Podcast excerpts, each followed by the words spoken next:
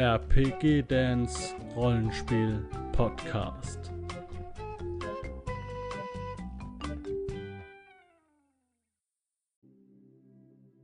Herzlich willkommen zu einem neuen Midgard-Klassen-Guide oder Tutorial oder Berufe oder wie auch immer ihr das nennen wollt. Wir kümmern uns heute um den zweiten in der Liste. Wenn ihr Interesse habt an allen Videos, die sich hier rund um die Midgard-Klassen äh, äh, oder drehen, dann schaut unter dem Video in die Infobox. Da ist die Playliste verlinkt zu dem ältesten deutschen Rollenspiel und dort findet ihr in alphabetischer Reihenfolge alle spielbaren Rassen, äh, nein, nicht Rassen, sondern Klassen von Midgard. Heute kümmern wir uns um den Barbaren, der sich auf den ersten Blick ein wenig langweilig anhört. Es ist ein Barbar, ja, hm. aber es ist nicht nur der Conan Barbar gemeint oder der Nordland Barbar oder der Wikinger, was auch immer ihr da als Barbar ähm, sehen wollt, sondern auch der äh, Nomade der in Buluga, also in Afrika in der Wüste umherrennt, mit einem Speer und einem Schild bewaffnet, ähm, ein 1,50 Meter großer äh, Kleinwüchsiger aus dem Regenwald, ein Wilder aus dem Dschungel, kann auch ein Barbar sein. Ein Berber, der irgendwo durch die Steppe auf seinem Kamel reitet, das ist auch ein Barbar. Also alles, was in Stammeskulturen lebt und so weiter, das sind alles Barbaren. Und ähm, früher gab es bei Midgard mehrere Typen von Barbaren. Ähm, es gab den Waldland-Barbar und den, den äh, was, was der Nordland-Barbar? Ich bin mir jetzt nicht mehr sicher. Bei Midgard 4 war das so. Das wurde jetzt alles auf den Barbar zurückgeschraubt, ähm, denn bei Midgard 5 ist es so, dass man ja die Spezialisierungen selbst wählen kann. Also welche Waffen und welche Fertigkeit man so ein bisschen hat. Und das war bei Midgard 4 noch ein bisschen mehr festgelegt. Okay, würde ich sagen, schalten wir mal rein. Also, der Barbar, Abkürzung BB, ähm, zeichnet sich meistens dadurch aus, dass er aus einem Gebiet kommt, äh, in dem man in Stammesgesellschaften lebt, vielleicht nicht unbedingt schreiben kann und lesen, ähm, und wo auch Magie vielleicht von einem Druiden oder einem Schamanen eher äh, gemacht wird oder so. Aber Magie ist meistens nicht so das Ding der Barbaren. Allerdings ähm, können sie das ja lernen. Ja? Ein Barbar zeichnet sich auch gerne mal dadurch aus, dass er relativ weltfremd ist. Ähm, Sklaven können auch gerne Barbaren sein. Also wenn ihr einen Charakter spielen wollt, der zum Beispiel irgendwie eingefangen wurde, ähm, das sind gerne auch Barbaren. Ja, die Anforderungen äh, an einen Spieler, wenn man einen Barbar spielen will, das ist relativ leicht, vor allem wenn man ein neuer Spieler ist.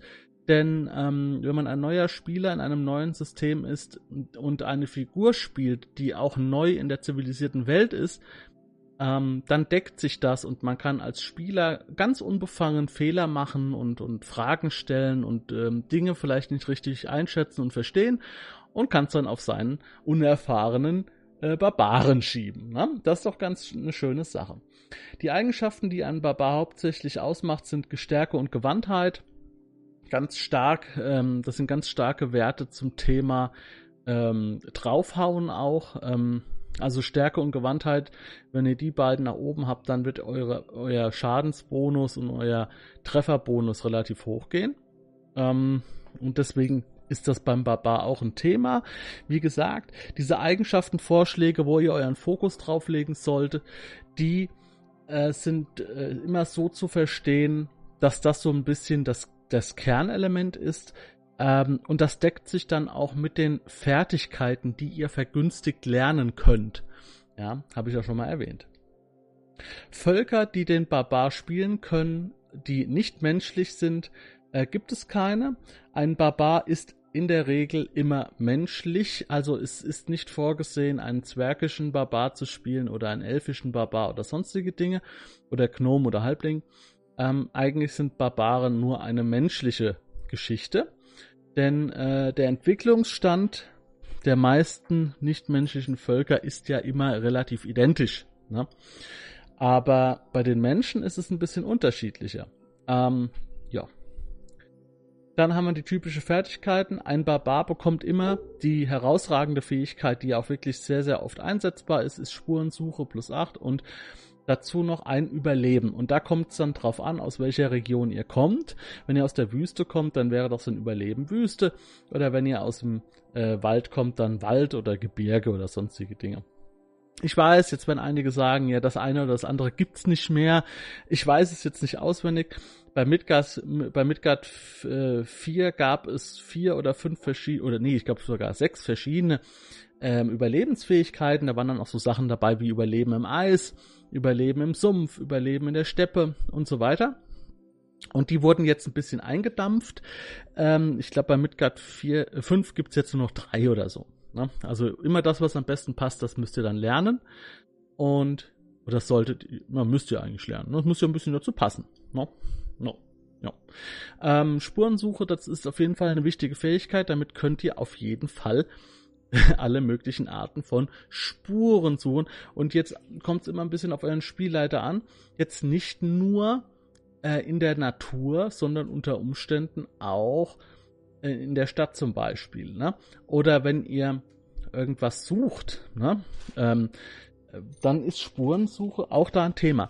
Meine Katze fängt gerade an zu knistern. Ich werde kurz eine Pause machen. So, da bin ich wieder. Ich habe ordentlich gefaucht.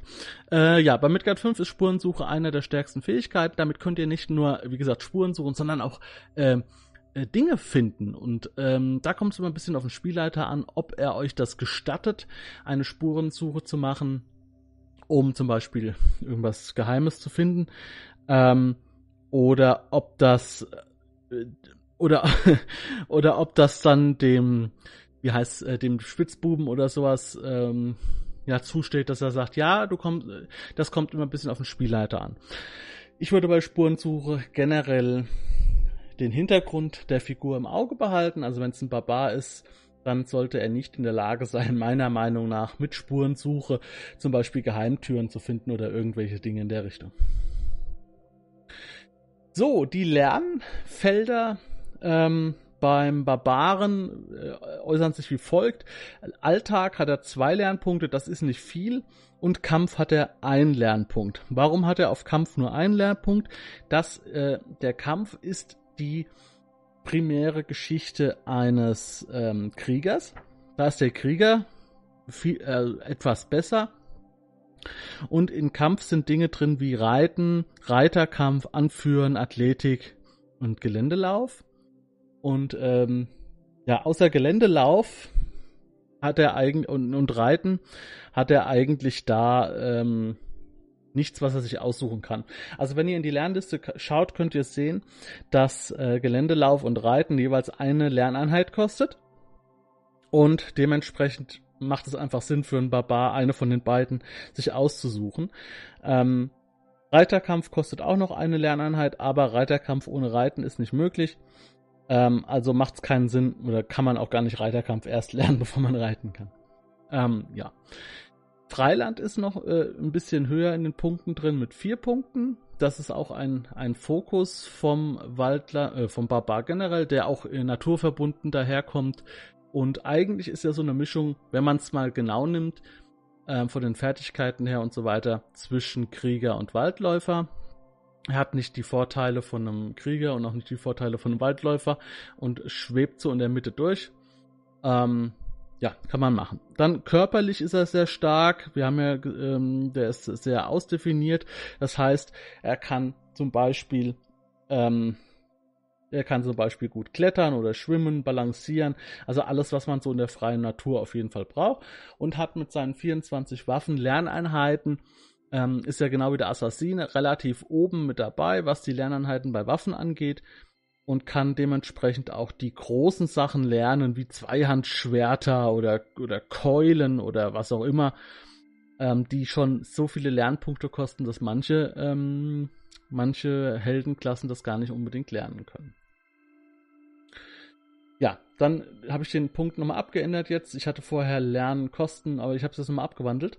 Der Fokus beim Barbar liegt ganz eindeutig natürlich auf den körperlichen Kampf und Kampffertigkeiten.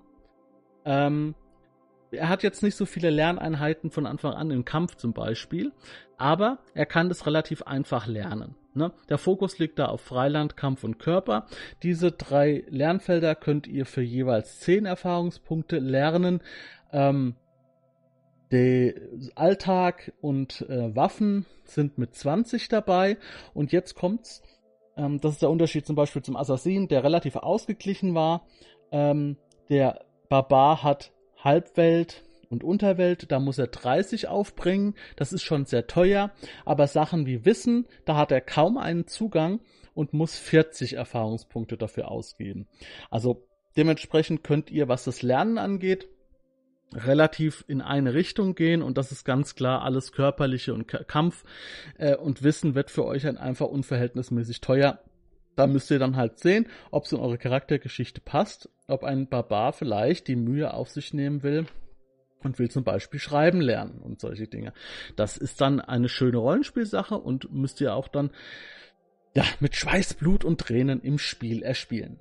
Dazu sei aber noch gesagt, dass der Barbar bei seinen Ausdauerpunkten in den ersten fünf Stufen ein W3 plus 3 hinzubekommt. Ähm, es gibt nur wenige, die so viel Ausdauer haben. Das ist einmal der Krieger, der Barbar und der Waldläufer. Die bekommen ein W3 plus 3. Und alle anderen Kämpfer bekommen ein W3 plus 2. Dementsprechend können Barbaren sehr, sehr heftige ähm, Ausdauerpunkte Helden werden, wenn euer Würfelglück passt. Und das bedeutet, ähm, dass ihr im Kampf einfach viel, viel länger durchhalten könnt, als zum Beispiel ein Magier. Ja, der bekommt nur ein W6 plus 1. Ja, äh, ein W3 plus 1.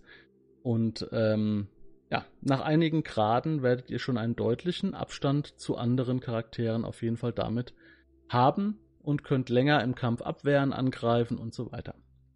Ja, abschließend kann ich sagen, dass der Barbar auf jeden Fall eine sehr, sehr schöne, äh, sehr, sehr schöne Figur ist, wenn ihr keinen Waldläufer dabei habt. Also wenn ihr zum Beispiel einen Krieger dabei habt und einen Barbaren, dann habt ihr, oder dann könnt ihr mit dem Barbaren wenigstens ein wenig äh, die Waldläuferfähigkeiten abbilden und habt nochmal einen starken Kämpfer dabei, der äh, in der Stadt beim Wissen und so weiter eher nicht so gut ist. Ähm, aber der sich auf jeden Fall im Kampf gut durchsetzen kann. Äh, Anfänger können auch diese, ja, können, können, einen, können einen Barbar relativ leicht spielen, weil der Barbar alles lernen muss. Und, ähm, und äh, ansonsten, ja, ist der Barbar eigentlich eine schöne Klasse, mit der man auch viel machen kann. Ähm, denn das Wichtigste ist die Hintergrundgeschichte und nicht unbedingt jetzt das, was man an Werten so bekommt. Das heißt, ihr könnt äh, sehr, sehr schöne, tiefe Barbaren spielen, die äh, sehr, sehr wild kämpfen und so weiter, aber auch ähm, die einfach nur eine hohe Intelligenz haben, ähm, aber die einfach nicht äh, ausprägen konnten in ihrem vorherigen Leben. Also den Barbar auf jeden Fall im Auge behalten eine schöne Klasse. Macht Spaß, auch mal einfach so mit einem großen Knüppel drauf zu hauen und einfach mal äh, laufen zu lassen. Und ja, wenn euch das gefallen hat, dann lasst mir gerne ein Abo da und einen Daumen nach oben. Wir sehen uns jetzt im nächsten Video wieder. Und da geht es dann um den Glücksritter, die ikonische Klasse von Midgard. Bis zum nächsten Mal, euer Dan. Macht's gut. Ciao, ciao. Wenn du Lust hast, neue Abenteuer mit deiner Gruppe zu erleben, dann schau unbedingt mal in meinen Webshop www.dance-abenteuerwelt.de Bücher, Abenteuer und Battlemaps für das Online-Spielen. Ich habe für dich in meinem Webshop das Abenteuerpaket Orient gratis zur Verfügung gestellt. Das Abenteuerpaket zu meinem Midgard Let's Play Das Herz einer Prinzessin enthält über 50 Handouts und Grafiken. 7 Battle Maps und über 150 orientalische Münzen, die du in dein Roll20 oder in einen anderen virtuellen Spieltisch einbinden kannst. Link zu den Angeboten in der Beschreibung.